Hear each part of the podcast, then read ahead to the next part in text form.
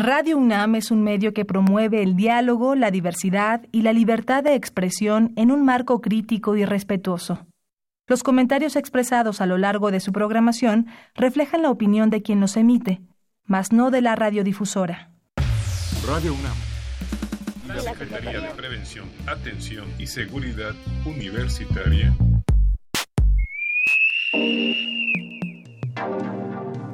A través de la Dirección General de Atención a la Salud, presentan Confesiones y Confusiones. Un espacio de salud para los jóvenes.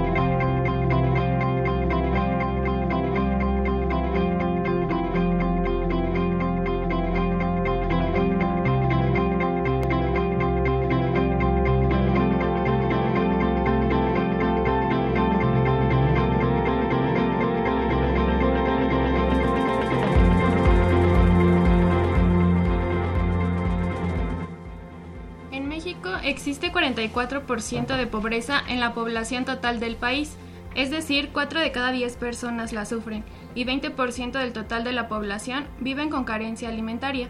México está viviendo una transición alimentaria y nutricional que favorece una alta demanda de carne, lácteos, azúcares y productos procesados, impactando negativamente en el estado nutricional de las personas y aumentando su vulnerabilidad a enfermedades no transmisibles como desnutrición, sobrepeso, obesidad, enfermedades cardiovasculares, diabetes y distintos tipos de cáncer.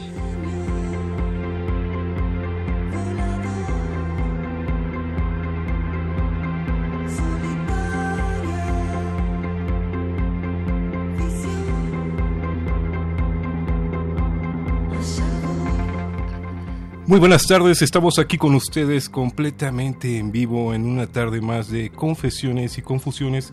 Esperamos que nos acompañen toda, toda esta tarde que nos espera este rico sábado, este eh, diríamos sábado muy apacible, la tarde que estamos disfrutando. Y bueno, para la tarde del día de hoy estamos dándole la bienvenida como, como bien este, en las presentaciones que nos hace nuestro querido Ruiz Montaño. Eh, nuestro invitado del de hoy, el médico veterinario zootecnista Carlos Labastida Villegas. Él es coordinador del programa universitario de alimentos eh, y quien nos ya nos ha visitado en otras ocasiones. ¿Cómo estamos? Muy bien, este, Alfredo, muchísimas gracias por la invitación y estamos aquí con, mucho gusto para, atender también el, el, tema. Y hoy traemos a alguien que nos acompañe. Sí, sin duda. También estamos dando la bienvenida a la doctora Guillermina Baena Paz. Ella es profesora titular del Centro de Estudios Políticos de la Facultad de Ciencias Políticas y Sociales de la UNAM. ¿Cómo Buenas estamos? Tardes. Es un placer que esté con nosotros. Igualmente, muchas gracias. Y, bueno, este el tema eh, ya iremos desglosándolo poco a poco porque eh, al menos a mí me causa un poco de extrañeza los términos. Pero Así es. iremos avanzando. También le damos la bienvenida a Gabriela Meléndez. Ella viene como parte del equipo de, de salud ambiental, de salud de allá de atención médica. ¿Cómo estamos? Muy bien, muchas gracias. Ella este, fue la que nos dio la bienvenida desde, desde la entrada. Le estamos agradeciendo a Crescencio Sores Blancas ahí en los controles técnicos y bueno, sin más, vamos, vamos arrancando, doctor este, Carlos Labastida Villegas. Eh, doctora Guillermina, entraríamos eh, directamente por el tema, la perspectiva y la alimentación. Exactamente. La alimentación a lo mejor nos queda más o menos claro, pero la perspectiva. Comemos todos los días. Y la perspectiva, planeamos todos los días. la perspectiva le queda muchas dudas a veces a algunas personas porque no se ha popularizado tanto como ya debería, ¿no? Sin embargo, la perspectiva es el estudio de los futuros, es la visión de largo plazo, es tanto anticipar como planear estratégicamente lo que va a venir. Y de hecho, pues todos planeamos. Y como diría algún día Woody Allen, nos interesa el futuro porque ahí vamos a vivir el resto de nuestra vida. Entonces, pues, eh, prospectiva va a ser este, esta situación que tiene, ¿qué tiene de especial y a diferencia, digamos, de una planeación eh, común y corriente, ¿no? Que acá ¿sí? De lo que se trata es de enfrentar una situación nueva de un mundo diferente que estamos viviendo, lleno de incertidumbre y sobre todo de eventos inesperados. Entonces, eh, esto se ilustraría un poco con la metáfora del síndrome del Titanic que le llamamos. Eh, no se trata de avisar que vamos a chocar contra el iceberg, se trata de evitar la colisión. Eso es lo que hace la prospectiva. Tiene que evitar la colisión a través de prever diferentes visiones de futuros para que podamos enfrentarlos. ¿sí? Y además también es algo fundamental en los terrenos de la toma de decisiones. ¿Por qué? Porque la prospectiva, al ver hacia lo lejos, considera las consecuencias, no solamente lo que está pasando aquí, no es reactiva, es una situación donde tiene que prever lo que puede suceder, ¿no? Y entonces, bueno, es, eh, alguien usa la metáfora de la chica que se embaraza, ¿no? Entonces, bueno, el gobierno se puede embarazar ahorita, pero tiene consecuencias en, nueve meses a veces o menos, o en algunos años. Entonces, esas consecuencias son las que a veces no se ven. No se ven. Eh, la, la, la, la, explica en tres palabras de manera muy sencilla, ¿no? Gracias. Pero realmente es algo complicado, ¿no? Sí. Porque es ir a, a, obtener datos, documentos, ir al pasado y regresar al futuro y plantearse en el presente. Esa es, eh, esa es una de las virtudes, digamos, del, de los estudios prospectivos. Tienen que considerar el pasado para entender lo que está pasando ahorita y después hacer planes hacia el futuro. Pero lo están haciendo todos los países. Desde los años 50 del siglo pasado eh, se empezó a trabajar esto le llaman futuros, estudio de futuros, planeación estratégica, le han llamado de diferentes formas, pero en nuestra región de América Latina le llamamos prospectiva por la influencia de Francia.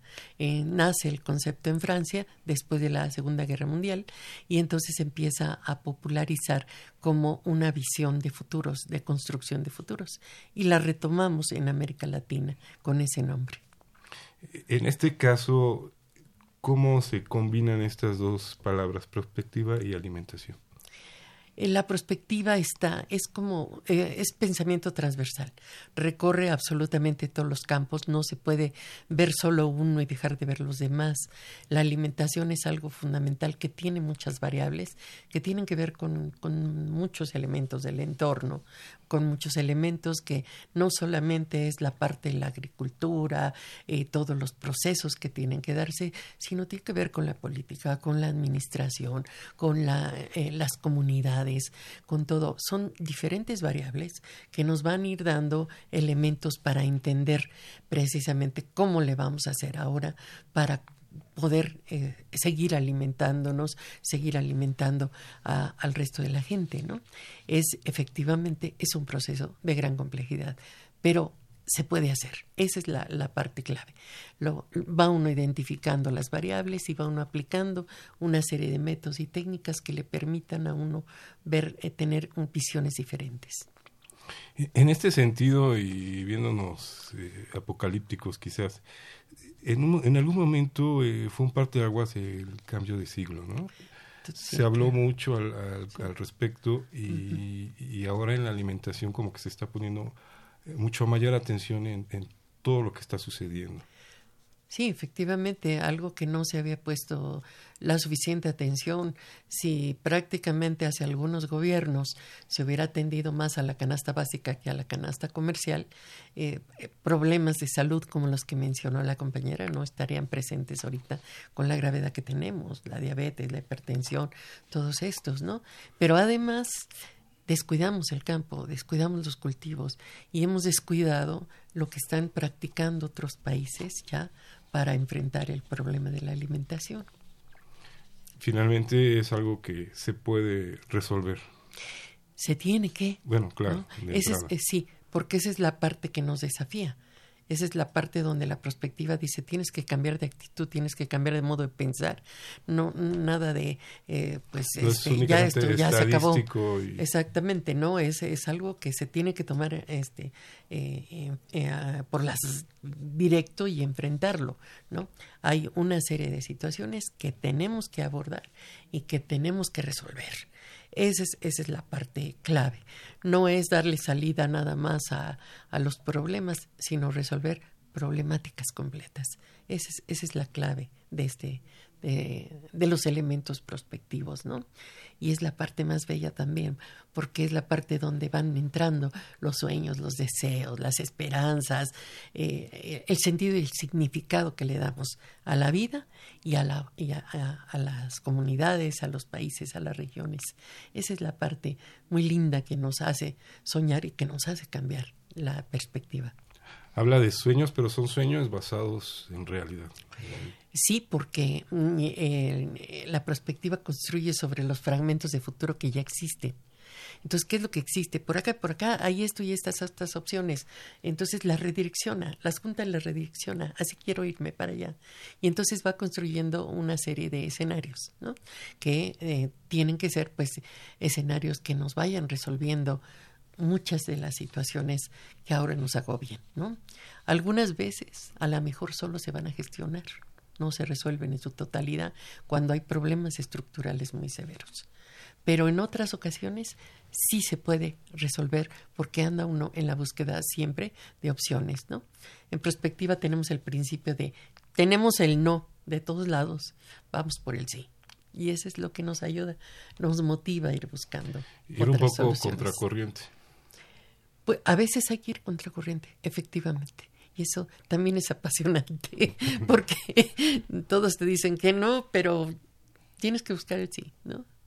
Eso es, e, e, es, increíble este mundo que nos, que nos va presentando desde, desde una palabra. Pero estamos aquí con ustedes en Confesiones y Confusiones. Eh, les invitamos para que se comuniquen al 55 36 89 89. También estamos en las redes sociales como confesiones-ru. Regresamos aquí con ustedes.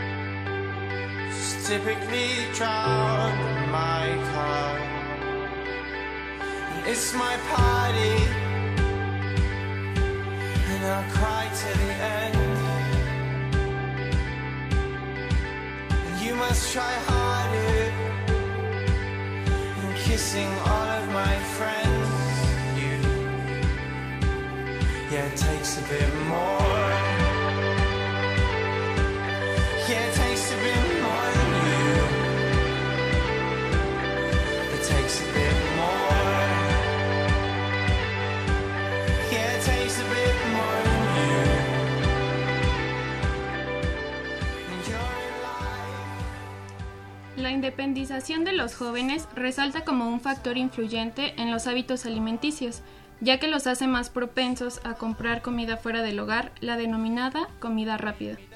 Debido a las clases múltiples y tareas que deben realizar, no cuentan con tiempos fijos para comer. Esto propicia el consumo de alimentos chatarra que les aporta energía de forma rápida pero que perjudica gravemente su salud.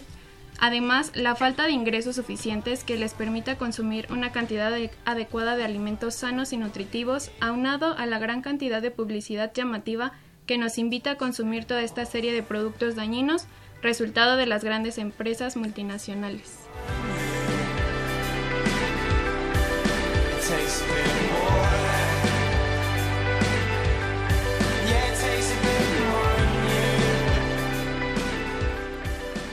Estamos aquí de vuelta con ustedes en Confesiones y Confusiones. El tema que nos trae el día de hoy, la prospectiva y la alimentación. Nos acompañan para ello la doctora Guillermina Baena Páez y el médico veterinario zootecnista Carlos Labastida Villegas.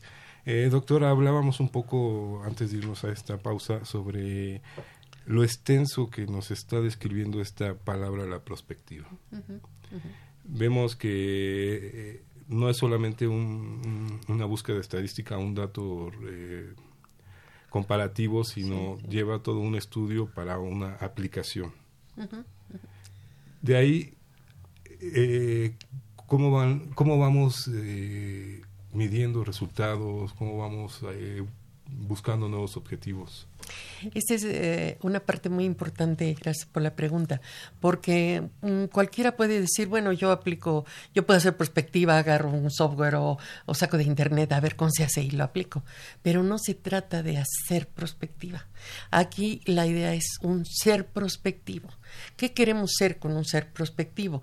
Que cada uno de nosotros como individuos empiece a cambiar su manera de ser y empiece a transformar su propio futuro.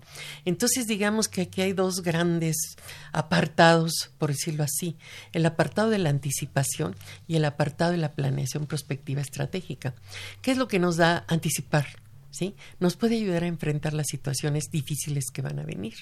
Y aquí en la parte de la anticipación tenemos una cantidad de herramientas que se, que se están denominando herramientas para la vida que van, y además muchas de ellas surgidas del pensamiento oriental, muchas de ellas este, trabajadas por neurólogos, neurocientistas, etcétera, en donde eh, se trabaja desde cómo estás respirando, aprende a respirar porque viene una situación tensional o este cómo estás trabajando tu, tu proyección de imágenes que te puede ayudar si te secuestran detalles de ese tipo que nos ayudan a anticipar.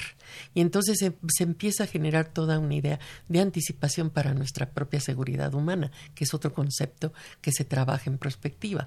Y es eh, eh, eh, estar trabajando para el centro vital de nuestras vidas.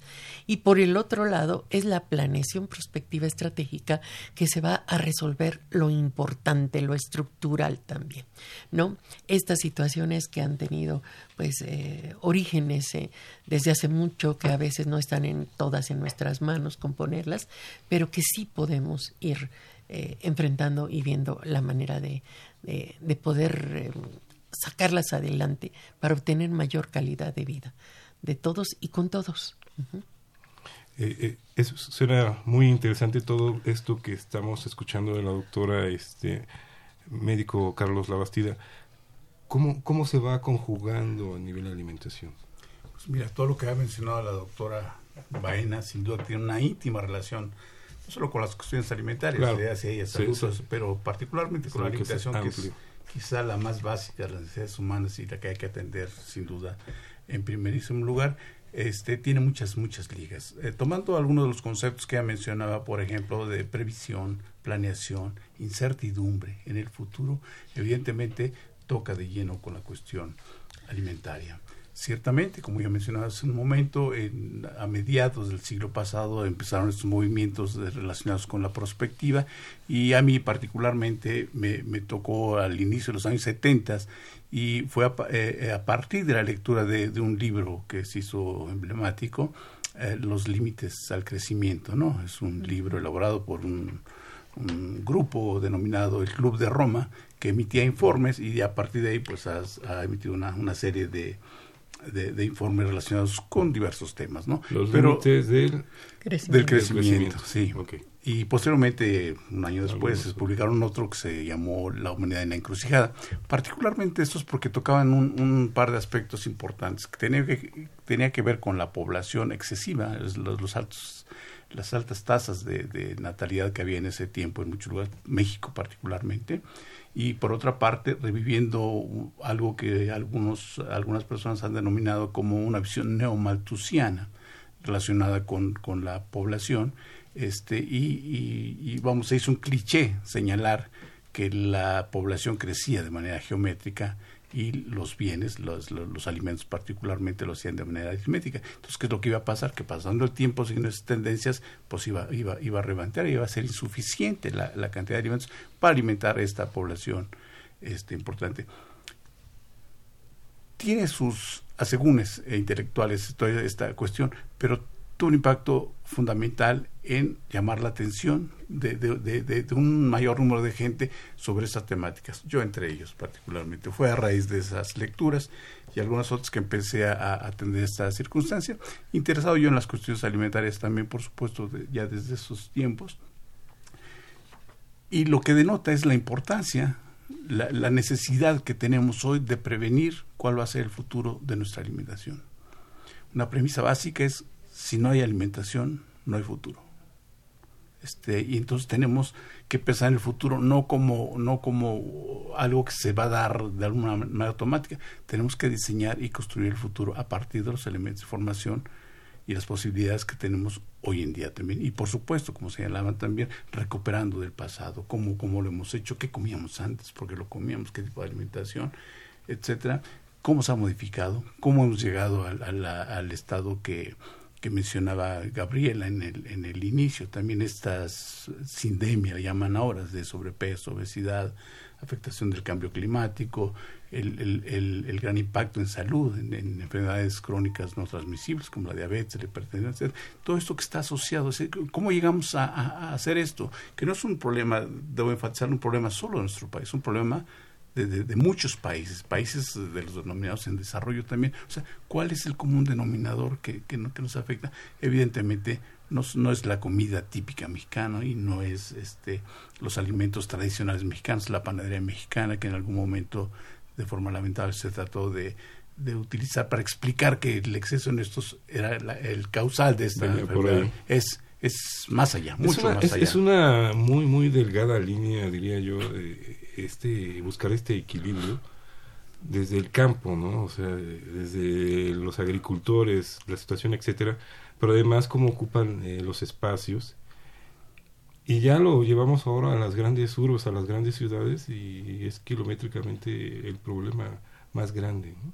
Sí, sí, este, veo yo hace unas horas en la en la mañana un letrero en la calle que decía una empresa que distribuye alimentos, ¿no? Desde tu oficina, tu casa o desde tu cama llama a tal empresa y te llevan tu alimento, ¿no? Hasta este, este tipo de, de, consumos también fomenta que ni siquiera te levantes a caminar ahí a comprar tus alimentos, te los traen en la cama. Es decir, es un problema complejo, ese es, otro de los elementos importantes que, hay que considerar en estas partes de perspectiva y de, planeación, la complejidad del problema. Tiene muchísimos, muchísimos factores que lo, que lo afectan y evidentemente no hay una solución única para un problema complejo. Tienen que ser soluciones parciales de muchos, pero sí tiene que haber una coordinación, una integralidad en su análisis y en su, en su tratamiento. Y esto evidentemente tiene que caer en el área principalmente de la política pública. ¿no? Ese es un problema, la limitación es o debe ser un problema de, de Estado permanentemente, porque es el Estado quien debe atender las cuestiones del bien común y, el Estado pues tiene las capacidades y los poderes para este tratar este, este esta problemática general ¿no? Eh, eh, como bien dices es una problemática muy fuerte. Como es una gran responsabilidad sí efectivamente del Estado no pero muchas veces empieza desde uno como, de, todo sí por supuesto por supuesto. Pero la gran política o la política pública que es fundamental es del Estado. Es un problema complejo y todos todos como individuos como sociedad como grupos sociales todos tenemos una parte de la responsabilidad también. Y como bien lo hemos platicado en algunos otros momentos, eh, la fuerte carga publicitaria que, que no ayuda muchas veces.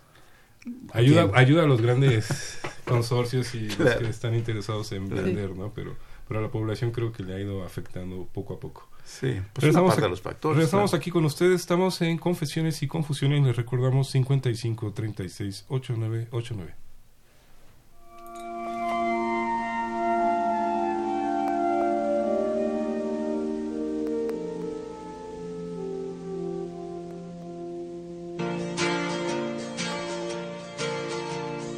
Dime, ¿por qué la gente no sonríe? ¿Por qué las armas en las manos? ¿Por qué los hombres malheridos? Dime, dime, ¿por qué los niños maltratados? ¿Por qué los viejos olvidados? ¿Por qué los sueños prohibidos? Dime. Dímelo Dios, quiero saber. Dime por qué te niegas a escuchar. Aún queda alguien que tal vez rezará. Dímelo Dios, quiero saber dónde se encuentra toda la verdad. Aún queda alguien que tal vez lo sabrá.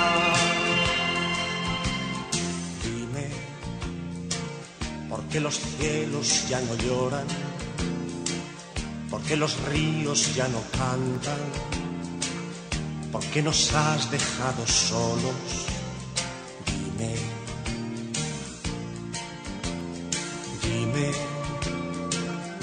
¿Por qué las manos inactivas? ¿Por qué el mendigo de la calle? ¿Por qué las bombas radiactivas?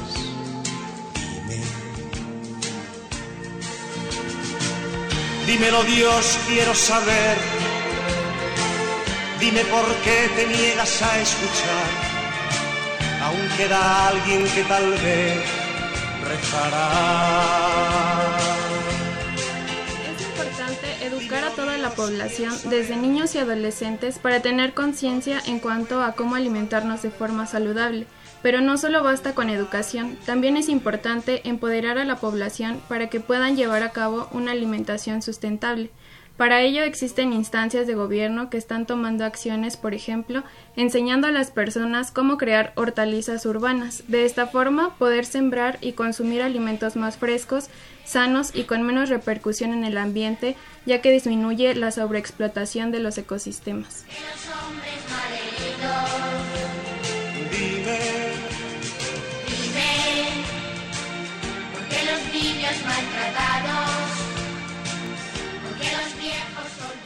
Estamos aquí con ustedes en Confesiones y Confusiones con el doctor Carlos de la Bastida Villegas y la doctora Guillermina Baena Páez, que nos han ido platicando un poco sobre el tema de la prospectiva y la alimentación. Creo que ahí vamos con, con, el término, eh, pero bueno, eh, hay manera de, de, ir ampliando toda esta información fuera de, del programa del día de hoy. Claro que sí, y que cree que ahora trajimos el futuro al país. Y ahorita lo trajimos a Radio UNAM. ¿Qué es esto? Sí, vamos a organizar por primera vez en América Latina, en la Ciudad de México y en nuestra UNAM, el Congreso de la World Future Studies Federation. ¿Qué es esta World Future Studies Federation? Ah, ahorita, en este momento, es la organización más importante a nivel mundial de estudios de futuro es socia en estudios de futuro de la UNESCO y eh, tiene en su, en su seno, ha logrado que se inscriban las asociaciones más importantes que hay de, de futuros en, en, el planeta. ¿no? Entonces es la primera vez que se realiza acá. Generalmente la federación lo hacía afuera, en Europa, en, en otros países eh, y, no, no había un interés por venir a América Latina. Pero cuando genera su visión hacia, hacia el planeta, porque trabaja en todos lados, en Australia, en África, en Asia y en América Latina, dijo, vamos para allá. Y México es muy importante. Y dijimos, adelante, estamos en México urgidos de tener esta visión de largo plazo. Este país ya necesita eh, entrar a, entender que tenemos en la cada decisión, detrás de cada decisión hay consecuencias y que es urgente que tengamos esa visión de largo plazo, sobre todo en cuestiones de alimentación, que eso nos va a impactar en muchas otras áreas, en educación, en salud, en muchas otras. Entonces el, el Congreso lo vamos a realizar ya el próximo del 10 al 13 de septiembre. Y ya está encima. Ya lo tenemos prácticamente encima. Y lo interesante de esto es que yo creo que por la condición geográfica que tenemos, logramos que eh, se integraran una cantidad de futuristas a nivel mundial que no se habían reunido en otro lado. Y en, realmente cuando hicimos el programa nos ha costado muchísimo trabajo decir quiénes son los conferencistas magistrales. Prácticamente todos son conferencistas magistrales. Viene gente de muchísimo impacto, gente que ha asesorado gobiernos, gente que ha estado asesorando consultorías, trabajando con grandes corporaciones, en la academia, en la investigación. Tenemos un conjunto de, personalidades que realmente van a tener mucho que decir. ¿no? Usó usted un término futuristas. Digo, yo lo he escuchado mucho en ciencia ficción y todo esto, pero ya a nivel este, ciencia básica. Sí, sí, se, se les conoce también como futuristas o prospectivistas que nosotros le llamamos, ¿no? Entonces cualquiera de las dos denominaciones.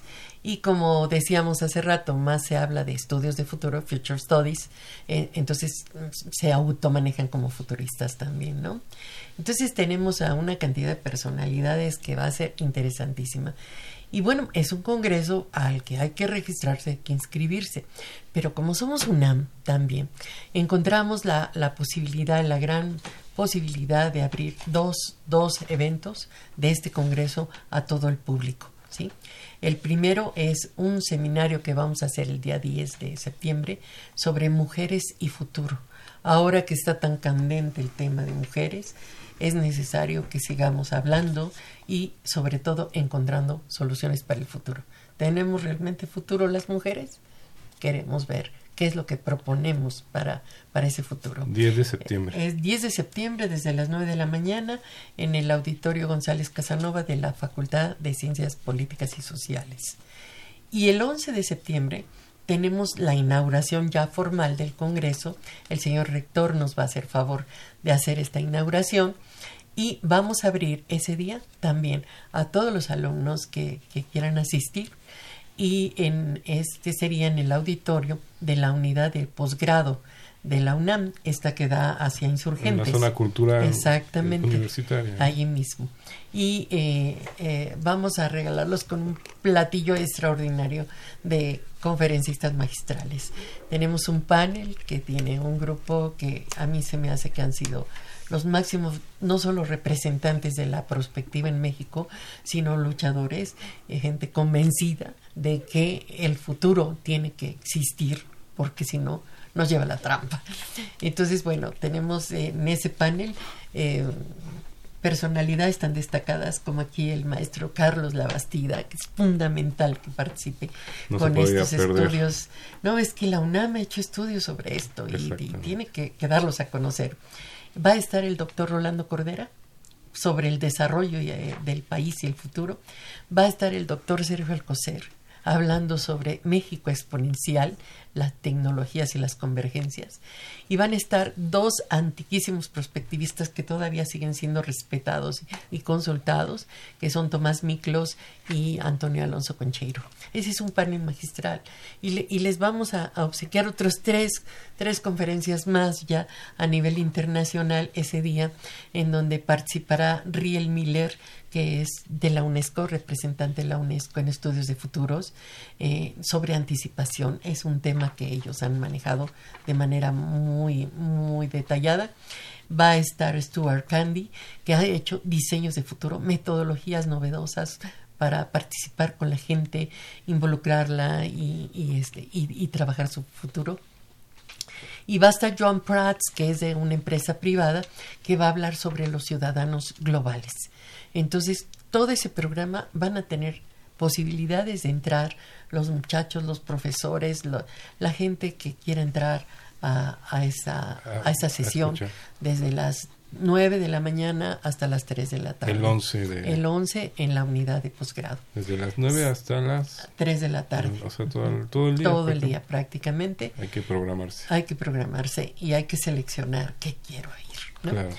Y el 12 y el 13 de septiembre ya es en la Facultad de Ciencias Políticas, es donde estarán reunidos todos los congresistas. Esto, esto fue realmente sorpresivo. Tenemos increíble 99 congresistas que van a hablar, van a exponer, van a hacer talleres, van a presentar libros, van a presentar carteles. Es una cantidad de gente interesantísima e importantísima. Y son todos de 23 países. Es algo que no habíamos reunido en la facultad. Yo tengo más de 50 años en ciencias políticas y jamás vi reunidos a tantos países. Porque vienen desde Arabia Saudita, vienen de Curazao, vienen de Arquistán, eh, vienen de Grecia, de Finlandia, de Francia, de Australia. Este, o sea, que información de primera mano. de primera mano y de todas estas áreas. Y de América Latina eh, tenemos contingentes de, de Argentina, Colombia, eh, Perú, Costa Rica. Vienen bastantes de Costa Rica y obviamente de Estados Unidos vienen muchísimos porque hay un taller que van a dar los expertos en métodos de prospectiva que pertenecen a una asociación donde la mayoría son norteamericanos. Entonces son así los, los tintas del, del, mundo que los llaman de todos lados y van a dar un taller. Entonces van a estar también ellos, ¿no? Y, y, yo creo que es una situación que no se había dado. Eh, este, todavía hasta ayer estuvieron eh, inscribiéndose. El que llegó ayer fue de Curazao y otros de, de otros países, así que, ha llamado mucho la atención a nivel mundial. O sea que del 11 al 13 va a ser el... el 12 al 13 sería cerrado ya con los que se inscribieron y registraron y estarían en la Facultad de Ciencias Políticas. Y la que es abierta es el abierta es el 11, en el posgrado y el Seminario de Mujeres, que es el 10 que no también. Se lo van a perder. Sí. Por el tema, como dice Por el tema, y puede entrar los que quieran, no solamente mujeres. Además, está abierto para todos. Que quede claro. que quede claro. Todos estamos incluidos. Exactamente. Somos inclusivos. Así es. Qué, qué, interesante, la verdad, este Congreso Mundial y, verla tan emocionada de, ah, en lo que se viene con los personajes, con estos grandes oradores. Sí. Va a ser va a ser un, un, bagaje increíble de información lo que se va a obtener. Sí, la cantidad de experiencias que se pueden realizar es interesante. Entonces, bueno, como somos tantos, los hemos limitado a 20 minutos por exposición y no más, yo 20, 20 pero la oportunidad que van a tener, les decimos, de platicar en los pasillos con los ponentes, de irse allá abajo a, a tomar café, todo, cinco horas seguidas va a haber café, entonces, y platicar con ellos y tener el intercambio directo, son experiencias que no se pueden comparar. Entonces es una cosa este, interesantísima para todos los que están estudiando esto y todos los interesados. Y uno lo ve por contingentes. Costa Rica está muy preocupada con sus universidades públicas y vienen de muchas universidades públicas de Costa Rica, con el Consejo de Rectores, y, es una cosa, va, uno viendo el interés de, los países por salir adelante, Perú, Colombia, Argentina, es una cosa importantísima. ¿Cómo se va replicando esta, sí, sí, este, este entusiasmo, ¿no? de alguna manera, este, este interés como bien lo marca pues no nos queda más que invitar a todos los que puedan asistir el, el, 11 es abierto. El 11 es abierto. Y el 10 este, también para todos, pero con, con, el tema en particular de, de, las, mujeres. de las mujeres.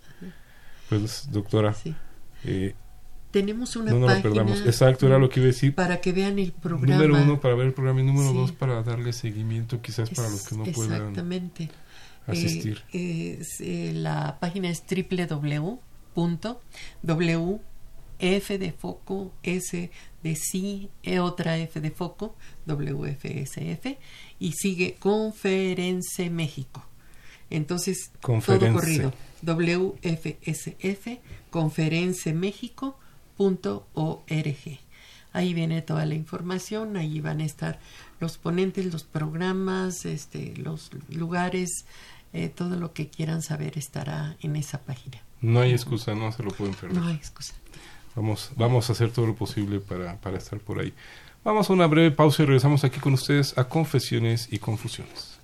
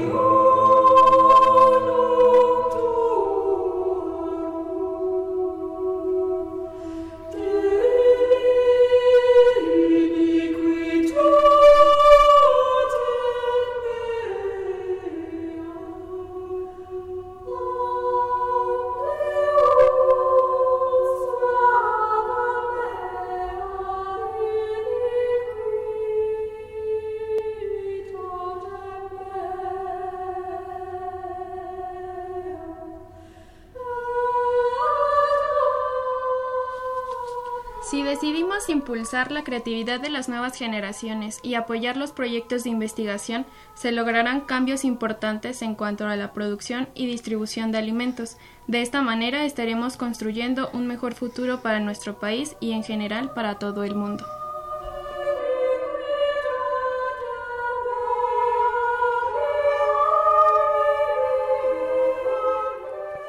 Regresamos con ustedes aquí a Confesiones y Confusiones y bueno, aprovechando que está el doctor Carlos Rabastida Villegas y con este tema tan interesante de la perspectiva, ¿cómo, cómo se ve el futuro en México y la alimentación? Bien, permíteme nada más este, dos, dos breves este, comentarios. Uno, una de las grandes prendas que tiene la doctora Guillermina Baena Paz, la modestia, ¿no? Lo esbozó un poquito, pero es una académica que tiene más de 50 años. Este, seguramente muchos de ustedes no habían nacido cuando ya la doctora estaba impartiendo docencia en nuestra, universidad. Eso por una parte. Y, y por otra, por el gran empuje que ha tenido para, para impulsar este, este evento, ella como responsable general del mismo, y por supuesto es un, es un evento que cuenta con el apoyo institucional, es un evento de la Universidad Nacional Autónoma de México, y, esto pues este concita el interés y, la, y la y la participación de, de, muchas entidades e instituciones, ¿no? No que dejar pasar esto por, por alto. ¿Cómo se ve el futuro para nuestro país en este momento? Pues este en parte es el mismo futuro que se ve para el mundo en términos generales, ¿no? Un poquito la incertidumbre, un poquito la complejidad de los grandes temas que tienen que ver con esto y que afectan la alimentación, como la degradación de los suelos, el impacto del cambio climático, la, prevalencia de estas enfermedades este, pandémicas, ¿no? El sobrepeso, la obesidad, su impacto como factores de riesgo en enfermedades como se llama la diabetes, este, la, la, enfermedad renal crónica y muchas otras también que tienen que ver con, con esto. Se, se, ve desde un punto de vista muy, muy complicado también, pero tenemos las herramientas, tenemos las armas para modificar este, este futuro. Es justamente una de las grandes virtudes de la perspectiva, ¿no? El conocer y definir futuros posibles, futuros deseables, cuáles son las restricciones, cuáles serán los escenarios que, que mejor convengan a nuestro país y entonces de una forma coordinada trabajar gobierno, sociedad,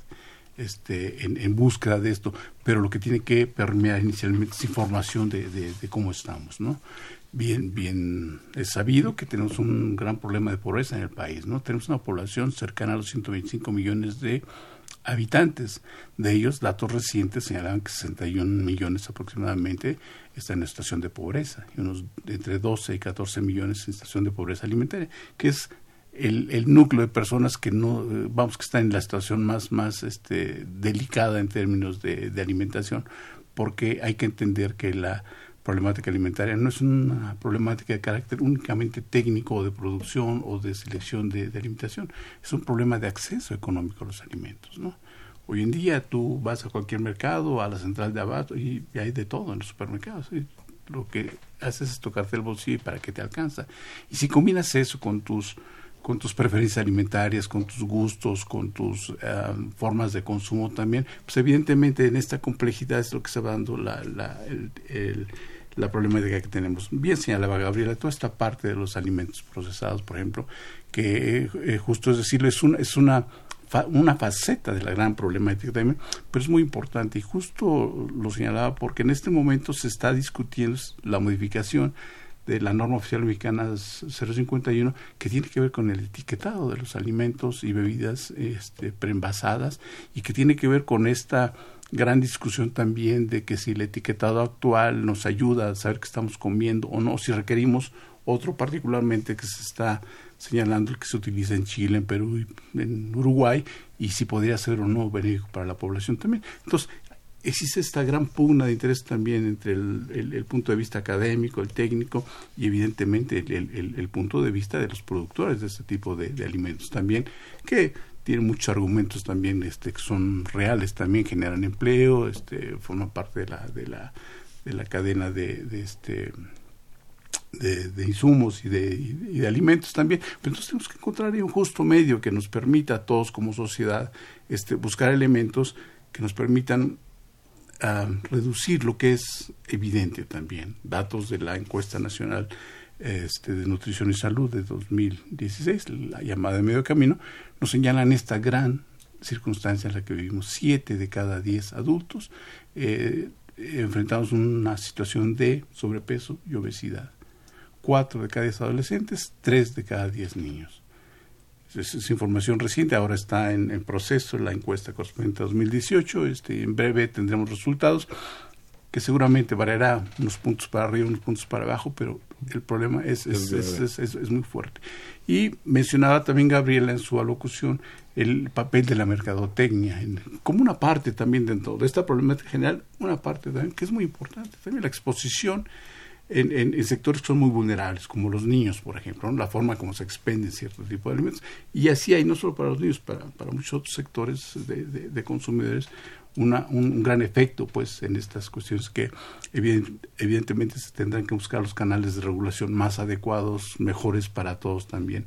No estamos enfrentados como sociedad unos contra otros, somos todos mexicanos, tendremos todos que buscar un mecanismo que nos permita en cada nicho de donde la gente este, uh, interviene, pues que, que, que, que, encontremos las mejores fórmulas para tener una población más sana, mejor informada. Información es la, la, la palabra fundamental.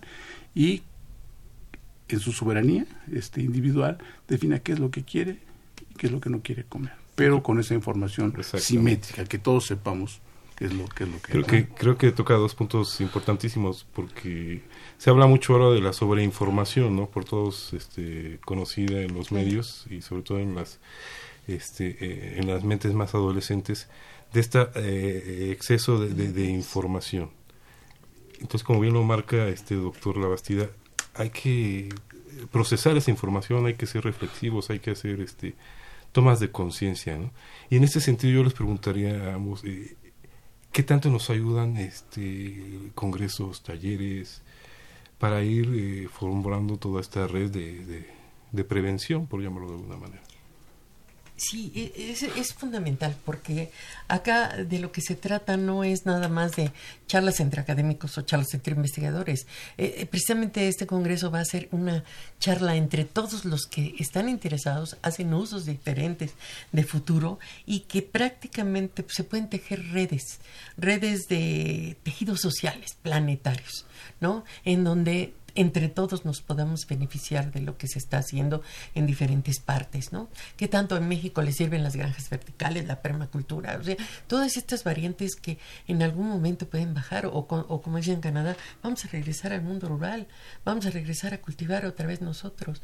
¿En cuándo? Pues a lo mejor en 100 años, pero, pero se va a regresar porque no nos va a quedar otra. Bueno, ¿qué tanto es verdad? ¿Cómo, qué, qué tanto nosotros podemos construir un futuro deseable hacia allá? En, ese sentido, yéndonos a actitudes drásticas, pensaría uno, pues hay que acabar con la industria alimentaria.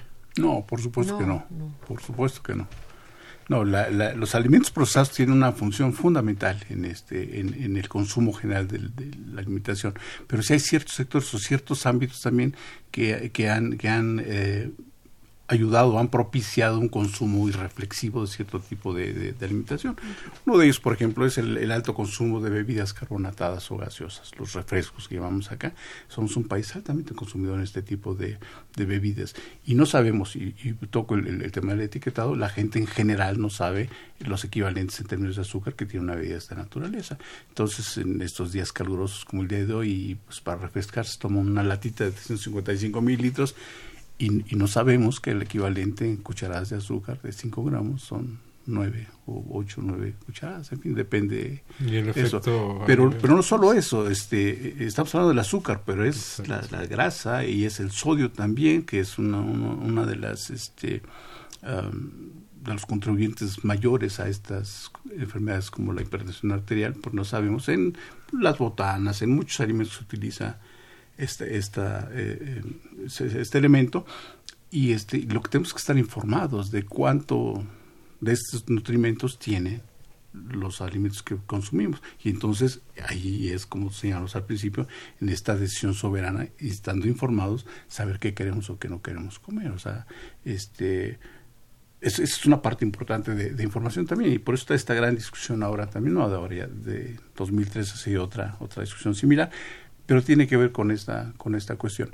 Y si me permite, relacionado con la pregunta que hacía sobre la importancia de estos eventos académicos, en el programa Universidad de Alimentos también tenemos una serie de seminarios este, eh, de, algunos años para acá que tienen esta, esta, esta labor también de informar, de difundir, de propiciar una, de extender la cultura alimentaria. La extensión, bien sabemos, es una de las funciones sustantivas de nuestra universidad. Y entonces, en términos de alimentación, el programa realiza este tipo de actividades justamente para eso, ¿no? Invita a destacados este, académicos de la universidad y algunas veces de fuera de, instancias eh, importantes en los temas que se tocan, precisamente para eso, para tener información de alta calidad, de primera mano y que se difunda con, con, el apoyo, por ejemplo, del sistema de webcast de la universidad, de Internet, que llegue a todo el mundo también. También le damos la tenga a la tecnología. Sí, por supuesto, por supuesto. Siempre en beneficio. Por supuesto. Sí. Eh, doctor Carlos Lavastida Villegas, coordinador del programa Universitario de Alimentos de la UNAM, ha sido un placer el tiempo, como siempre nos va ganando. Eh, no nos gustaría despedirnos de usted sin algún último comentario y sobre todo eh, alguna liga donde la gente que nos escuchó pueda buscar estos cursos, estos talleres.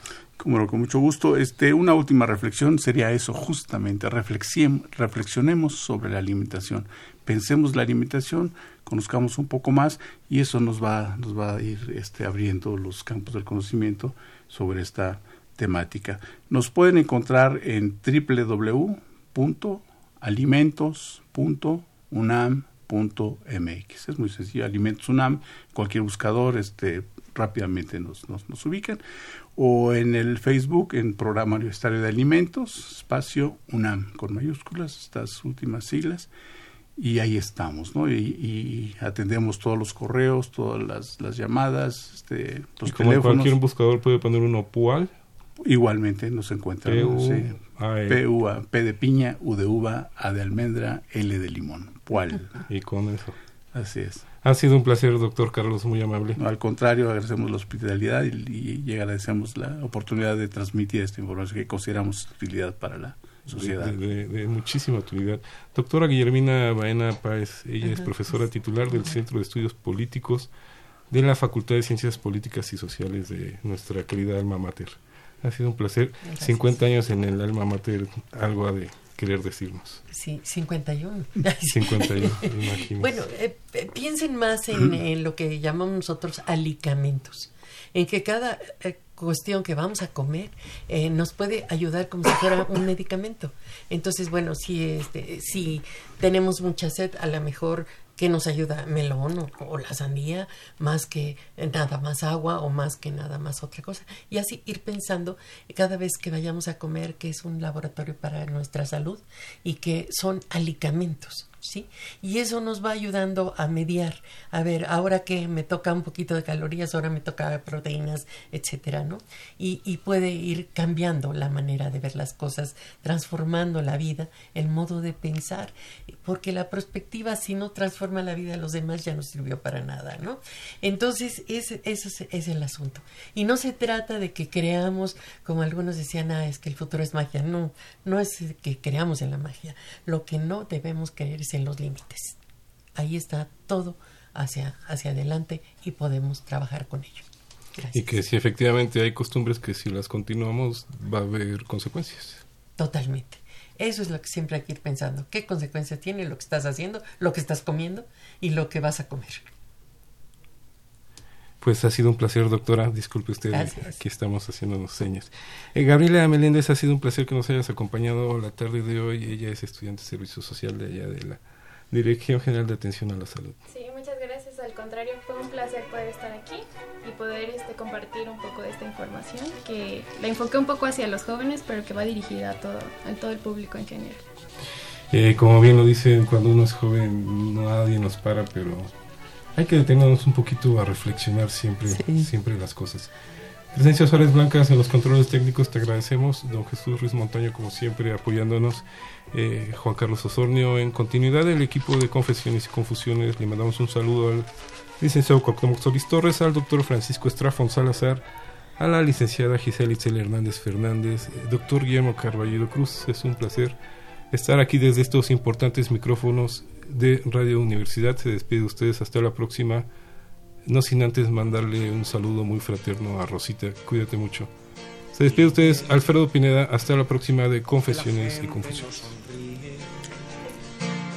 Porque las armas en las manos porque los hombres malheridos, dime,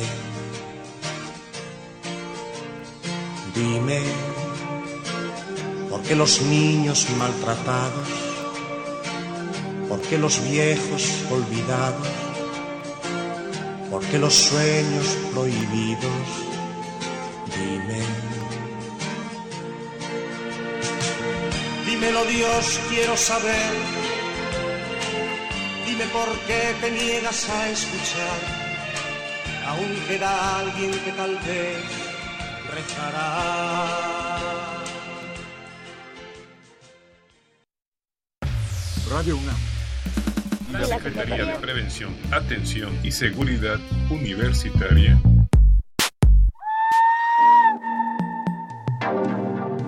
A través de la Dirección General de Atención a la Salud presentaron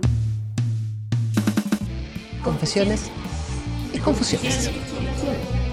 Un espacio de salud para los jóvenes.